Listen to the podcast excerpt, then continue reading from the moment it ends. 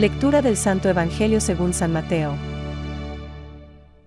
La concepción virginal y el nacimiento de Jesús Lucas 2. 1 a 7. Este fue el origen de Jesucristo.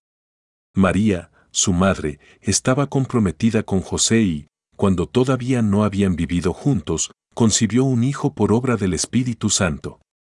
José, su esposo, que era un hombre justo y no quería denunciarla públicamente, resolvió abandonarla en secreto.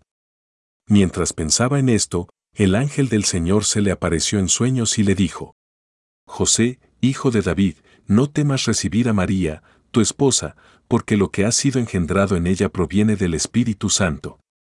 Ella dará a luz un hijo, a quien pondrás el nombre de Jesús, porque él salvará a su pueblo de todos sus pecados. Todo esto sucedió para que se cumpliera lo que el Señor había anunciado por el profeta. La Virgen concebirá al despertar, José hizo lo que el ángel del Señor le había ordenado. Llevó a María a su casa. Es palabra de Dios. Te alabamos Señor. Reflexión. José, hijo de David, no temas tomar contigo a María tu mujer.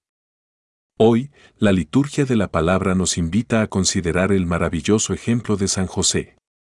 Él fue extraordinariamente sacrificado y delicado con su prometida María. No hay duda de que ambos eran personas excelentes, enamorados entre ellos como ninguna otra pareja. Pero, a la vez, hay que reconocer que el Altísimo quiso que su amor esponsalicio pasara por circunstancias muy exigentes. Ha escrito el Papa San Juan Pablo II que el cristianismo es la sorpresa de un Dios que se ha puesto de parte de su criatura. De hecho, ha sido el quien ha tomado la iniciativa. Para venir a este mundo no ha esperado a que hiciésemos méritos. Con todo, Él propone su iniciativa, no la impone. Casi, diríamos, nos pide permiso. A Santa María se le propuso, no se le impuso, la vocación de Madre de Dios. Él, que había tenido el poder de crearlo todo a partir de la nada, se negó a rehacer lo que había sido profanado si no concurría María. San Anselmo. Pero Dios no solamente nos pide permiso, sino también contribución con sus planes y contribución heroica. Y así fue en el caso de María y José. En concreto, el niño Jesús necesitó unos padres. Más aún, necesitó el heroísmo de sus padres, que tuvieron que esforzarse mucho para defender la vida del pequeño Redentor. Lo que es muy bonito es que María reveló muy pocos detalles de su alumbramiento. Un hecho tan emblemático es relatado con solo dos versículos. En cambio, fue más explícita al hablar de la delicadeza que su esposo José tuvo con ella.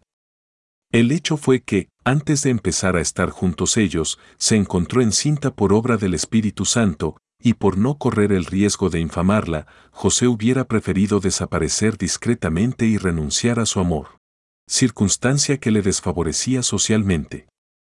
Así, antes de que hubiese sido promulgada la ley de la caridad, San José ya la practicó. María. Y el trato justo con ella fue su ley. Pensamientos para el Evangelio de hoy. Oíste, Virgen, que concebirás y darás a luz a un hijo. Oíste que no será por obra de varón, sino por obra del Espíritu Santo. Mira que el ángel aguarda tu respuesta. Se pone entre tus manos el precio de nuestra salvación. Enseguida seremos librados y conscientes. San Bernardo. Dejémonos contagiar por el silencio de San José. Nos es muy necesario, en este tiempo de preparación para la Navidad cultivemos el recogimiento interior. Benedicto XVI. Los relatos evangélicos presentan la concepción virginal como una obra divina que sobrepasa toda comprensión y toda posibilidad humanas. Lo concebido en ella viene del Espíritu Santo, dice el ángel a José a propósito de María, su desposada. La Iglesia ve en ello el cumplimiento de la promesa divina hecha por el profeta Isaías.